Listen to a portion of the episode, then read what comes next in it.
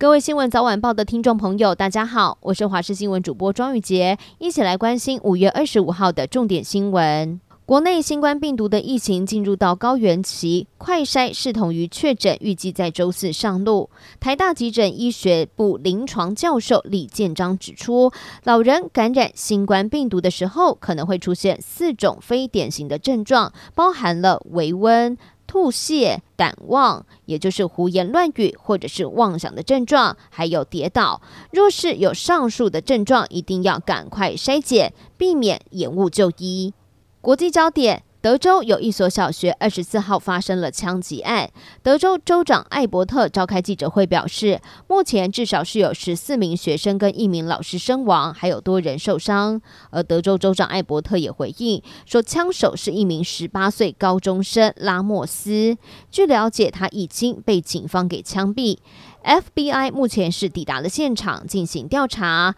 而也得知在这一起枪击案中有两名警察因此受伤。选战焦点，国民党在今天将会在中常会上提名立委蒋万安来参选台北市长，而在基隆市南投县的部分，也确定会由前立委谢国栋以及有神力女超人之称的立委许淑华出战，三个人将会同台营造团结气势。国民党台北市党部在三月中旬到四月中所做的民调，蒋万安的支持度是以三十二点七趴，支持度大胜陈时中十个百分点。但是黄珊珊支持度也有百分之二十点四，实力不可小觑。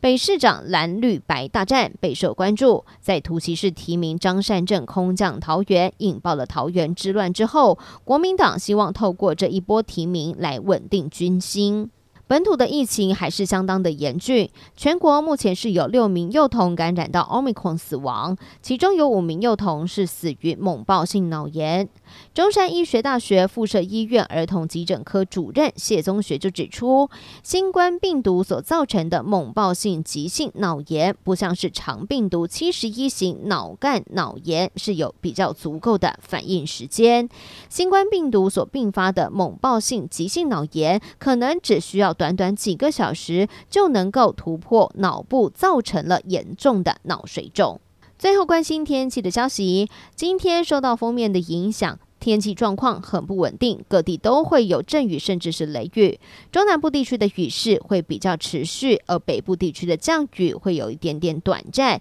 特别要留意的是，西半部地区跟东北部地区会有局部大雨发生的几率，尤其在中部的山区，甚至有可能会接近豪雨等级的降雨。而东部、东南部地区的降雨状况是比较局部短暂，外出还是要记得携带雨具。至于到山区活动，一定要留意天气变化。而气温方面，清晨大约是落在二十二到二十五度，白天高温，北部地区大约是二十三到二十五度。中部以及东部还有东南部地区是二十六到二十八度，体感上会比较温暖舒适。南部地区还可以接近三十度左右，感觉上会比较闷热。